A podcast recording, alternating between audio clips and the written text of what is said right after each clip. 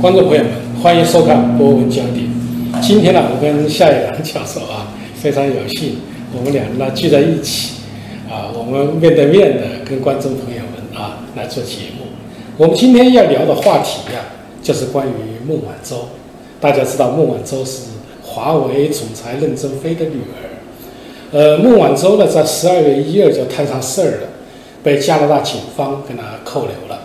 其理由呢，就是因为呃，美国跟加拿大有司法协助，然后呢，就是美方指控啊，孟晚舟通过这个呃，跟驱送美国的产品到伊朗，而伊朗呢又是美国禁止销售对他进行制裁的，那么违反了这个禁令。呃，昨天呢，我听到一个呃新闻，我们也非常关注啊，就是在加拿大温哥华，呃，法院呢就孟晚舟是否呃可以允许他这个保释进行了一个听证，呃，我看检察官也很厉害的说，可能涉及到三十年的刑期，呃，目前可能到下个礼拜一才有一个结果。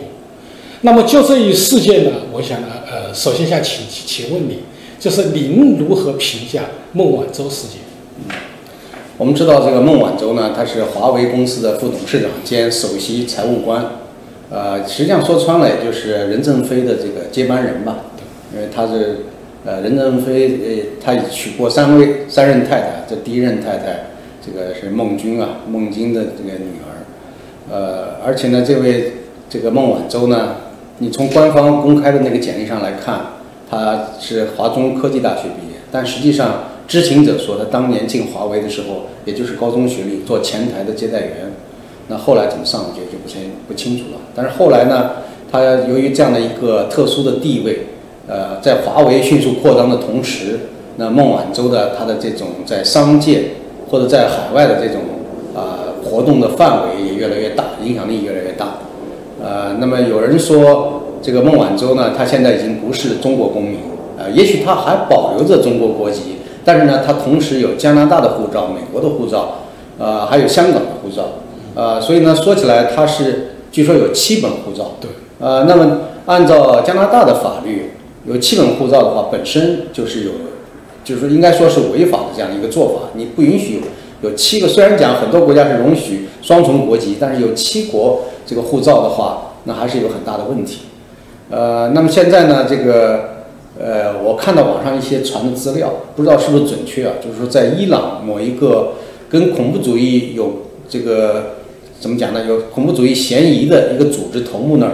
发现了相关的一些这个跟华为交往的资料，尤其是跟孟晚舟进行直接接触的资料。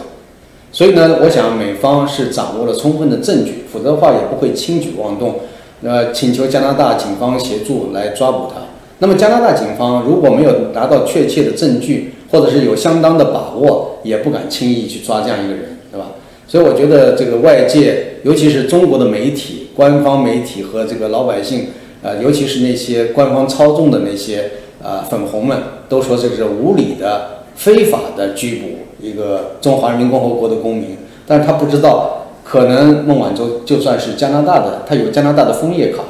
啊，或者是他有美国的国籍。那他如果从那个意义上来讲，那就是人家国家在做这个事情，那你你们这样子做，反而是你们在干涉人家的内政了。所以这里边很复杂，就是现在究竟孟晚舟的身份到现在还没有一个特别权威的啊，或者是这个呃压倒一切的这个一种定论，所以不知道他究竟算是哪国人。那中国的外交部好像是把他当做中国人来对待，对吧？就有中国国籍的话，那就是说不管你。是哪个国籍？只要你还有中国国籍，或者你没有主动的去注销中国国籍，那中国政府，尤其是外交部，是认为你还是中国人，是吧？但是不管怎么样，就是不管你是哪国人，如果触犯了法律，无论是间谍罪还是呃盗窃那种军方的呃这种高级的技术，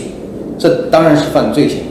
所以为什么假如说，如果加拿大啊同意把这个孟晚舟引渡回美国，那么可能面临的审判。有人说这个刑期可能会上三十年，啊，但究竟结果是怎么，我们现在不能这个下定论。但是呢，就是这次说是在温加哥，呃，温哥华，加拿大温哥华的这个法院，啊，要保释的时候呢，呃，就是原来说的说法就是用七千万加元可以保释，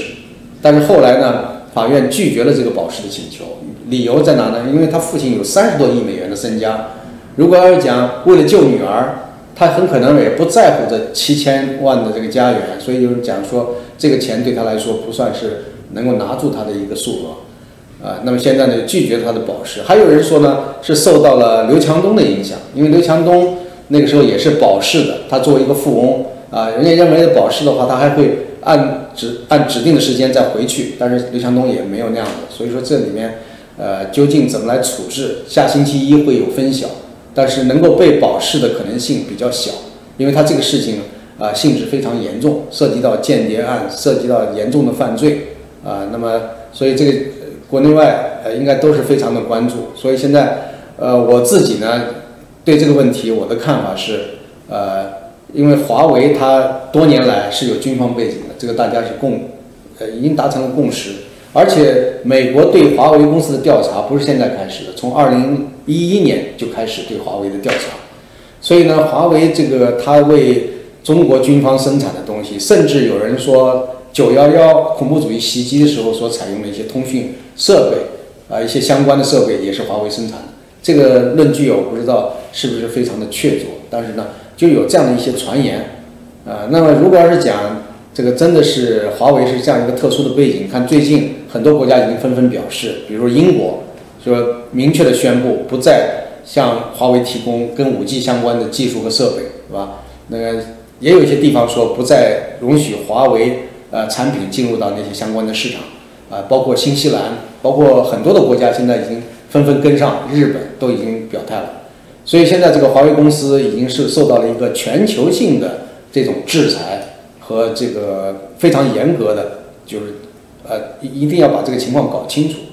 所以我觉得这个事情有人讲啊，美国怕中国强大，生怕中国技术上超过美国。现在华为超过了美国了，所以呃这个美国有意的去打压华为，这是对这个市场经济的一种粗暴的干涉。这个说法显然是他们不了解真实的情况。所以我相信，如果孟晚舟事件能够得到司法程序的这样的一个详细的审理。然后呢，无论是判刑判多少，把这个情况细节公布之后，中共啊那个这个国内的那些听众们，他们可能才会有一个判断的依据。所以现在下这个结论为时过早。呃，夏教授，刚才正如您所说啊，就是孟晚舟这个事情出现以后啊，呃，在国内确实引起了民族所谓民族主义的高涨，就认为美国人太霸道了。嗯，你想孟孟晚舟。啊，无论拿了多少个护照，他毕竟还是有中国的护照嘛。也人家在加拿大，那么怎么这个美国警方啊就可以通过加拿大去抓一个外国人？呃，对这个问题啊，我先谈谈我的想法啊。因为这个呢，我觉得涉及到其实涉及到两个问题。呃，在武在武大法学院的时候，我们专门研究过，实际上就是一个第一个问题就是一个司法协助。嗯，你像美国跟加拿大有司法协助，然后他当然就有理由受理这个这个这个司法协助的这个案例，然后对他采取一些法律的措施，这个是没问题的。如果没有司法协助，可能就要走什么红色通缉啊、国际刑警组织的配合。第二个问题呢，实际上就是美国法院为什么会受理这么一个刑事指控，涉及到的一个问题就是长臂管辖权的问题。也就是这个长臂管辖权，也就是说你在外州或者在国外，但是你违反了美国的法律，美国的法律是可以对你追追究的。它有一个最低联系原则，就是你长期在这个啊美国的某一州或者法院所在地，你进行商业活动，并且这种活动是连续的，法院就有理由认为你这跟美国受理这个案件是有联系的。他就可以通过长臂管辖权，所以长臂管辖权呢，其实也不仅是这一个案件，其实已已经运用的比较多了。您如果还记得，应该在前几年有一个呃世界杯足球的一个委员会，他们进行竞选，就是决定世界杯世界杯的，然后美国通过国外的就把这几个抓了，就因为涉及到贪腐。就把他抓，当时也是这样，也是为这个问题，就说你怎么能够在一个外国对外国公民进行实施抓捕？所以在这个问题上呢，我的我的理解，从法律的层面，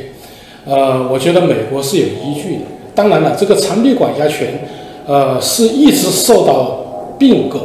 就是有很多国家是不承认的，包括中国，就认为因为你要采取属地原则或者属人原则和其他的国际通行的，它特它确实是一个特别的管辖权。但是从目前孟晚舟的案件，我觉得美国是应是依据这么一条。不知道对这个问题您的有有什么新的看法？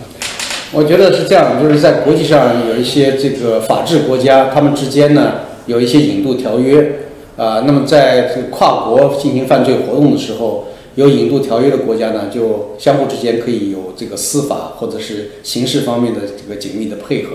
所以你刚才讲到这个司法协助啊，还有这个具体的，比如在警方在追捕的时候，会有很多便利的条件。有些人通过国际刑警组织来实施。那么中国跟美国，因为美国是法治国家，中国到至今为止不是一个法治国家，是一个人治的国家，所以呢，中美两国之间没有引渡条约。所以过去呢，有很多来自中国大陆的逃犯逃到美国，把美国当做是一个犯罪犯的这个天堂啊。那么这个问题就很棘手。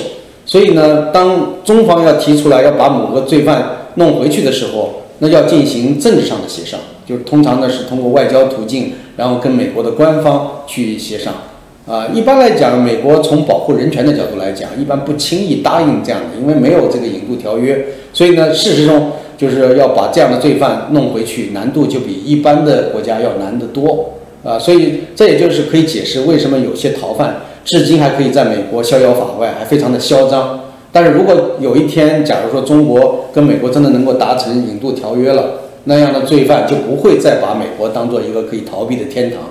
所以我觉得现在呢，其实这个案例也可以部分的起到这样一个震慑的作用啊。就算这个你你说你是中国人也好，还是美国人，还是加拿大人，不管你是哪个国籍，你现在以为跑到这个自由的国家就可以逃避罪责，那也是不行的。就是说，罪犯跑到哪儿都会有想办法，有有办法来对付。所以我觉得这次呢，如果要是讲成功的引渡，而且在我看来，这个引渡没有什么太大的障碍，因为美国和加拿大之间。呃，这方面的都是经验案例都相当成熟的，所以呢，引渡成功之后，就是面临着这个司法审判的问题。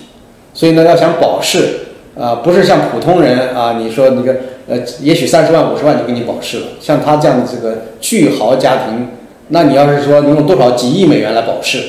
啊，还不一定呢，因为他要看这个你触及的这个到底是什么样性质的案件。如果性质严重的话，那根本就不给你保释的机会。王友鹏也很有意思，就是说他们开个玩笑，就是说，如果说是美国的波音公司的高管啊，中国的依据啊，当然中国现在法律上没有长臂管辖权啊。如果我们也啊制定了长臂管辖的规则，那么我们也可以在国外抓啊美国的高管公司，他们就分析会有什么结果。我就跟他们说了一个观点，我说了，其实孟晚舟这个事情呢，也不要太过虑，毕竟美国啊。是个法治社会，他即使说指控他有罪，还有陪审团，还有他有可以组成一支梦之队的一种辩护律师。未来是否能够构成犯罪，不一定，甚至可能美国政府败诉，甚至赔一大笔钱，这个都是都是有很多案例的。但是如果说是在中国，那就惨了，因为中国您刚才说了，中国不是一个法治社会。那不知道是不是会有刑讯逼供、电视认罪，还有一系列侵犯人权的问题。再一个关键的问题，中国的法院跟律师，我其实一直认为中国就没有法院，也没有律师。虽然我做律师很多年了，你说法官他实际上就是听领导的，可能习近平一个电话，这个人就放了，也可能这个人就抓了，也可能就怎么样了。所以我觉得观众朋友啊，也不需要太过虑。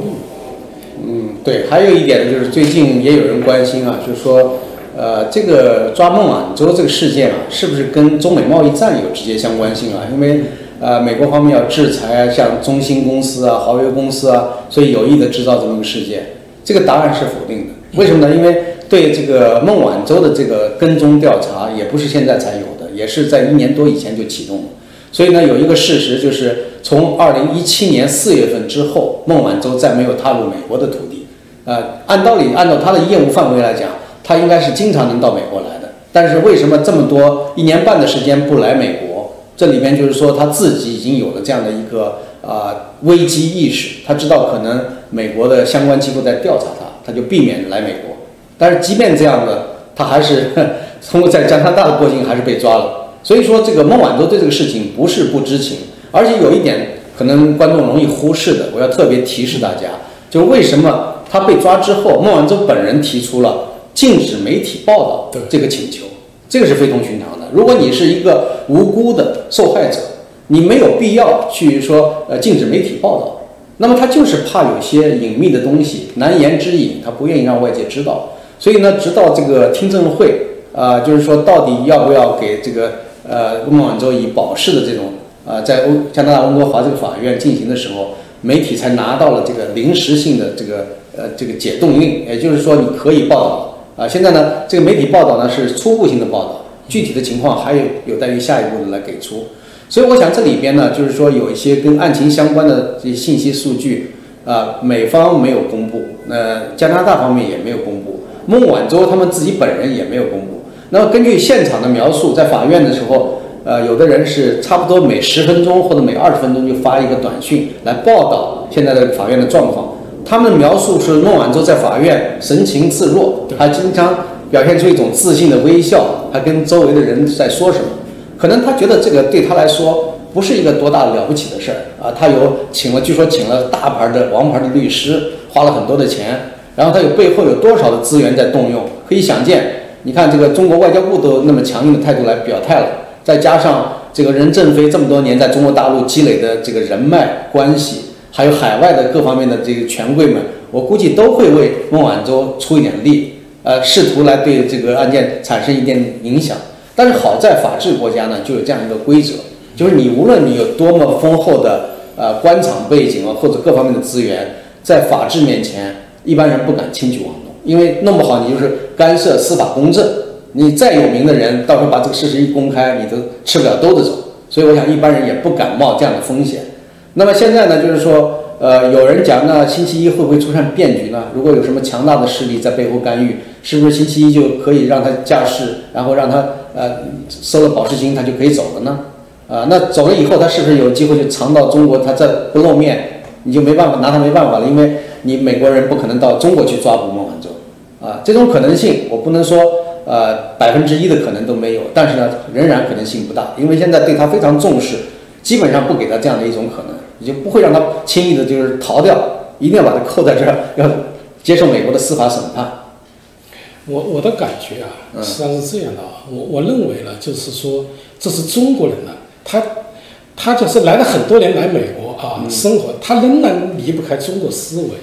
他总是把美国看成中国这样去，或者加拿大看成中国。实际上呢，你孟晚舟被法院审判，我们有时候在想，一个总统在法官的眼里，他到底算多多大个腕儿？其实人家法官不太屌这些总统。对你比如说美国的最高法院大法官，人家任期是终身的，你总统四年或者最多八年。对吧？你还没有人家那个大法官，有的人大法官一直到死，他都可都可以再当大法官。你看现在那个呃著名的那个金斯伯格大法官，都年龄那么大了，人家都认为他不行了，他现在还坚持在那个位置上，对吧？所以美国这个大法官的地位，他是真的是不在乎你总统呃有什么特别的这种言论，你总统也没有权利去干涉司法公正。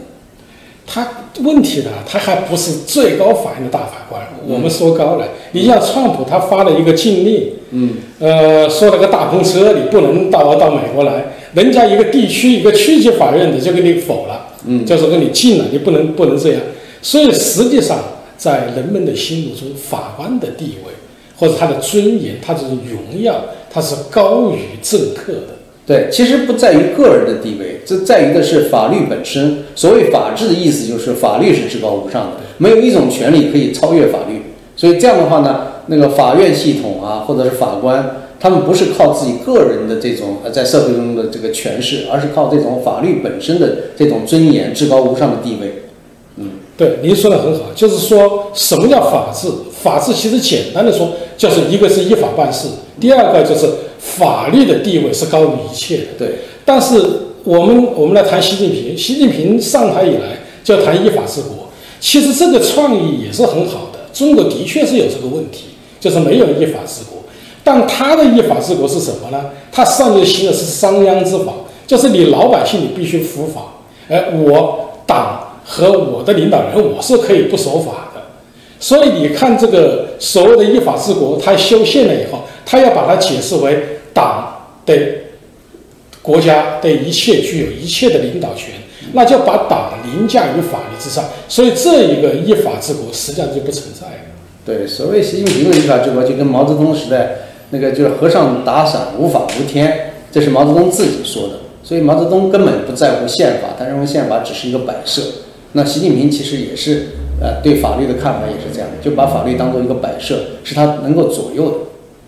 呃，下面说还有一个大家争论比较多的一个焦点，就是说呢，因为这个时时间呢比较巧合。嗯。第一个呢，十二月一号正是川普啊跟那个呃习近平两人在呃阿根廷啊布宜诺斯艾利斯正在进行川西会，正在谈中美贸易战的问题。第二个呢，就十二月一号有一个科学家，并且这个科学家还是个大牌科学家，跳楼自杀了。所以这些事情我们把它串起来了，呃，就有很多说法了啊，有很多猜测。您认为自杀与孟晚舟或者与中国的芯片有关联吗？这个张守胜是斯坦福大学三个系的终身教授，包括物理系、应用物理系和电子工工程系。所以呢，他在科学界已经得了很多的奖项，有人说有很可能未来的诺贝尔奖得主。呃，但是这个人呢，你看他。科学上很成功，但是另一方面呢，他呃有点过度的追求这个个人的虚荣，对金钱也是过度的这种追求了。因为本来一个科学家，你已经到了这种不是说要为金钱而这个拼拼死拼活的那种程度了，应该他有足够多的经费可以支撑他的研究、工作、生活啊。他另外还成立了一个一个一个公司叫丹华公司，这个丹华叫丹华资本。丹华资本就是一个呃，就是投资公司，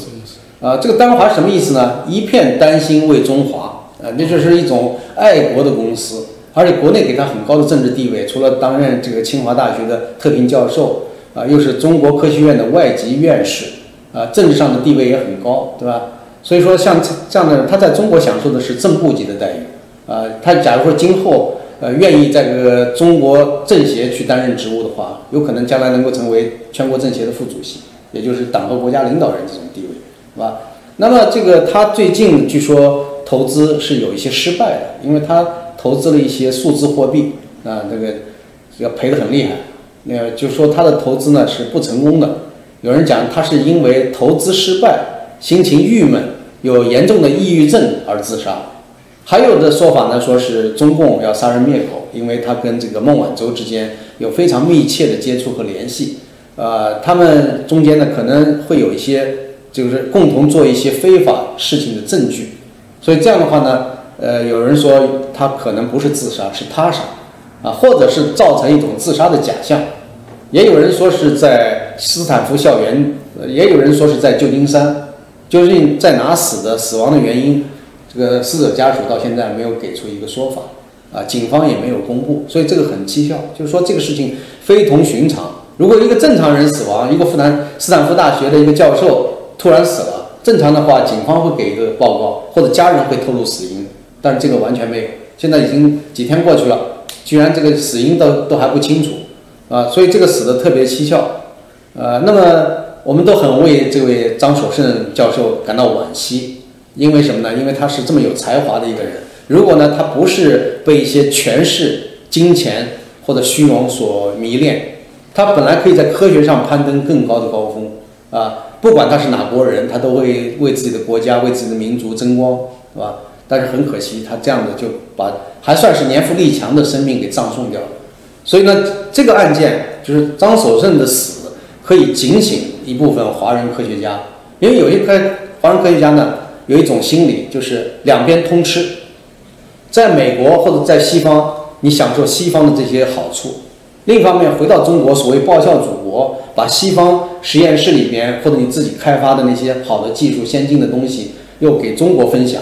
而中国跟美国现在已经事实上形成了主要的战略竞争对手，按照新的冷战思维就是敌人。如果你把这个自己方面研究的这种先进的技术，包括军事技术，和会应用到军事方面的技术，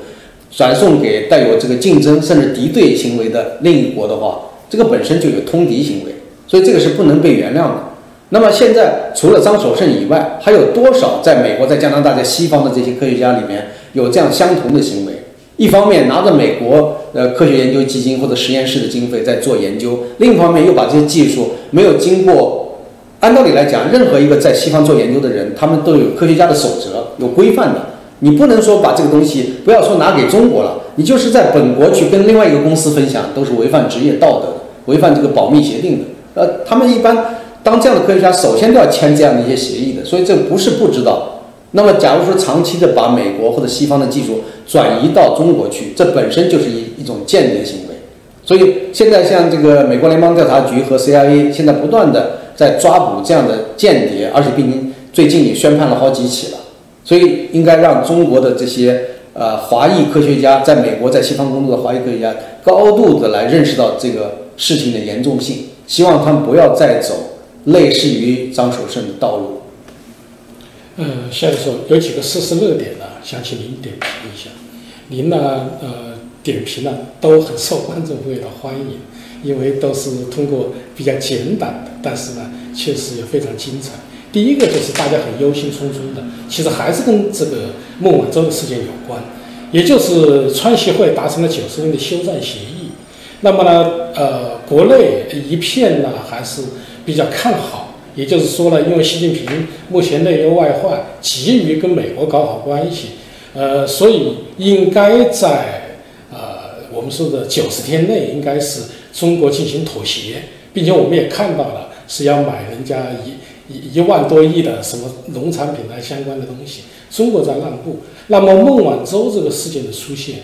呃，会不会使川习会或者说啊中美贸易战又重新？点燃战火呢，呃，这个非常有意思的一个现象啊，就这次呃，在二十国首脑会议，呃，习近平有机会跟川普他们会谈。这个会谈呢，当时呃，因为是内部的嘛，呃，有些消息没有公布。回国之后呢，双方的表述不太一致啊，各各自表述。那么中方呢，好像给国内呃听众的一个信息，好像是呃，美国这次做做出了重重大的让步，中国赢了，习近平赢了。啊，习近平把这个危机给化解了，说是停止了这个对中国客加关税，而且没有向中国的受众直截了当的说明九十天的期限，这个就是误导国内的听众。啊，那么美国方面也很高兴，说这个解决了大的问题。啊，那直到最近啊，美国一个重要的媒体采访了他的这个呃，创普的贸易顾问呃，纳瓦罗，纳瓦罗说出了一些会谈的一些细节，他说这个。最后的会谈里边，一共才安排了不到两个小时的时间，啊，习近平一个人一上来就讲了四十五分钟，如果再加上翻译，翻译就是说再快的速度，也恐怕要半个小时到四十分钟。这样的话呢，大部分时间都是中方在说话了，美方只有听的份儿。而且他这个纳瓦罗感到不解的、感到惊诧的一点，就是习近平作为一个最高领导人，啊，过去从来没有见过这样的情况，就是他把这个整个的美方提出的条件。那么多条，逐条逐条的加以解释，说中国可以接受，中国可以接受，啊，那么就是表现出来的一个信号，就是做出了一个特别诚恳的大幅度的让步，基本上是答应了美国几乎所有的条件。就本来美方这个代表他们的原来设想是，这顿饭吃完了，大家各走各的路，然后宣布一月一号开始，呃，课征高关税。但是没想到这个最高领导人竟然呃这样的。呃，如此的配合啊，主动的来讲这个中国要接受这些东西，所以弄得他们反倒心软了。所以川普呢，啊，一高兴就给了他九十天的期限，啊，所以这个情况一讲出来的话，有人讲这个到底谁跪拜啊？不是中国的网民喜欢动不动就说西方人跪拜。那么今天这个事实已经说明了，这个习近平在这次情况下是跪拜美方，啊，让创普同情他，给了他九十天的期限。所以这个是非常有意思的。我相信纳瓦罗不会撒谎，因为他是面对美国最主要的电视媒体做这样的这个描述，描述了很多的细节。所以这个国内的那些呃打了鸡血、强心针的那些人就应该醒一醒了。到底谁是强者，谁是弱者，这个很清楚。而且呢，当中方答应了大幅度购买美国农产品和其他的产品的时候，其实中国呢，把自己先前的那个要对美国大豆课征高关税的那个决定，就已经自己把它取消掉了、撤销了。但是美国并没有撤销自己的决定，只是把这个期限向后延缓了，是吧？那么，所以呢，谁谁胜谁负，这不是看得很清楚吗？另外，除了农产品之外，美国呃还有一些其他的产品是中国很想去购买的，啊，那么现在呃下一步就是今天是八号，对吧？然后呢，十二号刘鹤副总理就会率一个呃贸易代表团专门到华盛顿来谈这个具体的细节，来落实这个双方最高领导人所达成的这要除了九十天的协议之外，啊，具体哪些的这个条件啊那些。贸易条件的那些具体内容是需要这次来谈，时间虽然非常短，大概是十二号到十四号在华盛顿，所以我们到那个时候呢，看看双方有什么样新的说法啊。但是我相信呢，就是即使双方说法不太一致，但是一个要面子，一个要里子啊。你想，川普这样一个商人，他是非常务实的啊，他不可能说川普要面子不要里子啊，只可能是习近平要面子不要里子。啊，这种可能性是相当大的。呃，夏教授，您知道啊，在川协会啊举行之前，也有一个比较大的事发生了，嗯，就是美国的老总统叫老布什对去世了。嗯，其实老布什跟中国人呢，中国和中国人呢有很深的渊源。嗯，那么对老布什去世这件事情，您有什么评价？呃，老布什呢，他在任上虽然比较短啊，就是四年时间。因为他没有连任的一个重要原因，就是大家批评他在国内政策上，尤其是经济方面，啊，没有特别好的这个做法。尤其是他打破了他竞选时候的承诺。他竞选的时候原来说要减税而不会增税，但是后来由于打了战争，这个伊拉克战争，所以呢，他实际上是加税了。这个就是让选民特别的愤怒。但是呢，从各个方面来讲的话，从他的整个的生涯来讲，是一个非常了不起的、带有传奇色彩的人。因为我们知道他不满十八岁就参加美国海军，后来成为美国海军的一个战斗呃这个飞行员，对吧？然后在二战中还被击落，击落以后在海上漂泊，最后被救援，啊，他是一个战斗英雄啊。后来呢，战后就进入耶鲁大学学经济学，然后呢又到这个德克萨斯州去开发石油方面的生意，后来成为一九六四年他才四十岁的时候成为百万富翁，就那个时候的百万富翁是非常少的，就是。呃，非常富有，呃，然后呢，参加美国政治，很快的就受到了重视。尤其他的生涯中有担任美国驻联合国大使，然后又到他本来是可以，呃，就是当时福特总统的意思是问他愿意去英国还是愿意去法国担任大使，但是他自己的决定是到中国。中国的时候还没有建立外交关系，只是一个联络办主任，大使级别，但是呢，没有大使的实际的，呃，因为还大使馆都没有建立嘛，所以那个时候他到中国来。呃，时间也并不长，大概是一年零三个月的时间。在这一年零三个月的时间里面呢，他跟呃妻子 Barbara 就骑着自行车到北京串胡同大街小巷，了解民情，跟很多的北京普通人交朋友。所以呢，他这样的一种亲民风格啊，一直是这个很受欣赏的。就连中国的官方领导人有的还很蛮喜欢的这个人的。后来他回国之后呢，担任了中央情报局局长啊，那么对中国呢，他是比较了解。啊，那后来呢？这个八九六四这件大事儿，啊，六四屠杀的时候，那布什总统发表了谴责中共暴行的这种这个言论啊，演讲，同同时呢，在演讲中特别赞赏那个坦克人，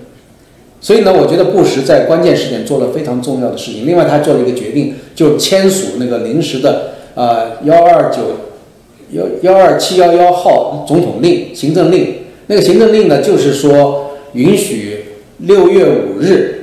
到二零呃，到一九九零年的四月十一号之前，进入到美国境内的所有的大陆的人士，包括学生学者，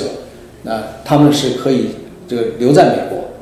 后来呢，就是根据这个法令呢，呃，然后呢又出台了一个永久性的法案，啊，后来变成法律，那就是说中国学生保护法令啊。那中国学生保护法案这个这个，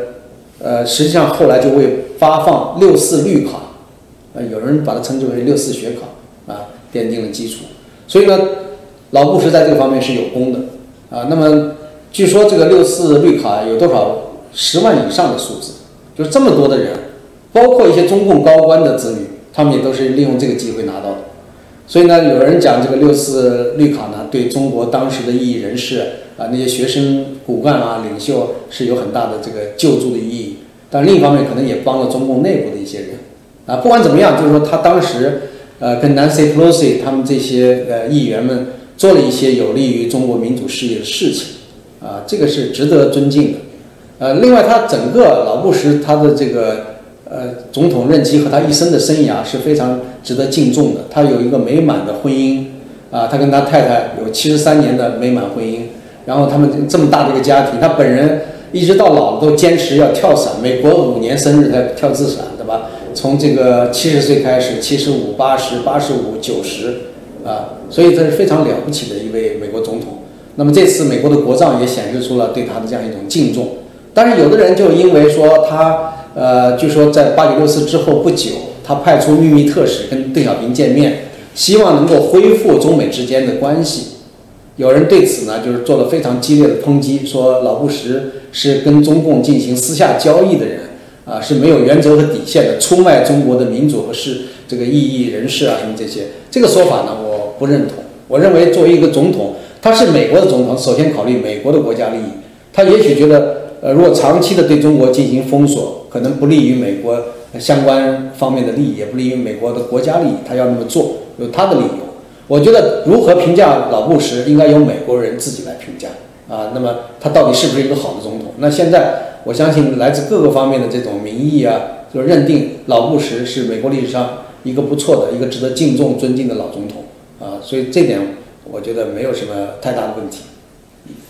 呃，下个时候我们谈一个大家非常关心的，也是一个热点，也就是最近您知道，习近平在呃，无论是内政还是外交，都遇到了很多麻烦。嗯。呃，并且呢，也也有人说是吹响了第二次反袭集结号。呃，因为我们最近看到一篇文章，就是多维网，您知道多维网的背景啊。所以在多维网刊发了一个极左势力撕裂中国，习近平应当责。实际上就直截了当的说，习近平应该为中国的倒行逆施要承担责任。呃，发表在多维网上引起了很多人的猜测和想象。当然了，最后后面呢就不停的改，最后把它改成了习近平拨乱反正等等。但是不管怎么说，这个事儿啊。确实让很多人感觉中国要出大事了。您的看？我觉得近期啊，最近几个月，中共高层出现了很多似乎不那么和谐的声音啊，对习近平有各种各样的一些间接的这种批评。比如王岐山在新加坡的时候，呃，意思就是说那个一个人呢，保持清醒的头脑，不要被捧的，或者是有些事情啊，不要太自信啊，就是说一些委婉的这种。这种话有人认为是支持习近平的。那李克强在一个场合讲话的时候，呃，脱稿演讲，意思是说自己也不需要呃照稿子念，这也是在呃暗讽习近平。那习近平过去呢是脱稿讲，经常出错，那现在非常的谨慎啊，有的时候讲话甚至跟对方会谈都拿着稿子讲稿在一句句的念，这个太失这个泱泱大国领袖的这个这种面子或者。呃，这种能力太差，就是让人家嘲笑。尤其搞笑的是，他见那个朝见那个香港的这个特首啊，那个林郑月娥的时候，居然也拿了一个稿子念。到底谁是谁向谁汇报？过去呢，因为是香港特首应该向中央领导汇报，那现在是反过来了，好像是他作为中共最高领导人，却要向香港特首来汇报，呃，拿着那个去念。所以这个呢，确实是党内呢现在对习近平啊。有很多的这种呃，无论是不满啊，还是各种各样的这种批评，实际上习近平自己也能感受得到。但是呢，这个多维月刊据说多维这个网网站啊，据说多年来都是是由中共的某一个势力来控制的，主要是由国安系统。而国安系统呢，过去的主要领导人就是曾庆红。那么有人说可能是江曾集团发出的声音，也有人说可能是团派啊，或者是其他的。这个党内势力，甚至是太子党里面分裂出来的一些呃势力的这种敲打，但是这种方式呢，都是给习近平呢上眼药，让他感到不舒服，让他难受。呃，那我也有些其他的消息渠道啊，说是这个中共内部现在也是经常有私下的议论。过去不是有一个呃官方的说法，尤其习近平在大会上说过，不允许搞非组织化的政治活动，不允许私下串联。也就是说，你高级领导人，你没事儿不要私自的去啊在一起凑在一起去说什么东西。大家知道这个中共这个党内内斗的这种历史啊，经常是你会发现高级领导人私下串联，包括粉碎四人帮前就有那种串联嘛，王震啊串到这个李先念啊叶剑英家里面来传达一些东西，然后再把华国锋的意思跟谁谁谁讲。啊，我想现在呢，就是有点类似于那那，当然不见得有一个强大的势力可以推翻习近平，但至少现在党内出现了一些不稳定、不安的现象，很多的不同的势力和派别都在相互传递消息，包括那些所谓红二代太子党里边，比如说邓朴方也表达了一些不满，然后刘源也表达了一些不满，胡德平更是呃表达了不同的意见，所以这样的一下就是给人感觉，呃，习近平差不多是处在。四面楚歌的这样一个一个状态，所以接下来我我的个人的猜测，在今后的几个月里面，啊，我怀疑就是在三月一号之前都可能中央要会出一些事儿，到底出什么样的事儿，我现在不能准确的断言，但是我想党内高层的争斗可能会激化。好，观众朋友们，刚才夏一良教授为我们分析了孟晚舟事件，认为孟晚舟事件源于华为公司。呃，侵啊，损害了美国的禁令，而美国的禁令规定是不得向伊朗出售一些敏感性的军军事和通讯设备，所以对孟晚舟通过加拿大警方进行了抓捕。目前啊，关于保释的听证会还在进行，下个星期一可能会有结果。但无论啊结果是什么，是允许保释，还是马上引渡到美国。但是不管怎么来说，就是美国是一个法治社会，我们对它独立的司法应该抱有信心。同时，夏教授也跟我们分析了国内的形势以及对中美贸易战的影响。他认为，随着习近平内政外交的困境和目前改革派和相关政治势力的博弈，应该说在近期会有一些政治上的变化。到底变化是什么？我们拭目以待。好，各位观众朋友，今天的节目到此，感谢您的收看，也感谢夏一良教授。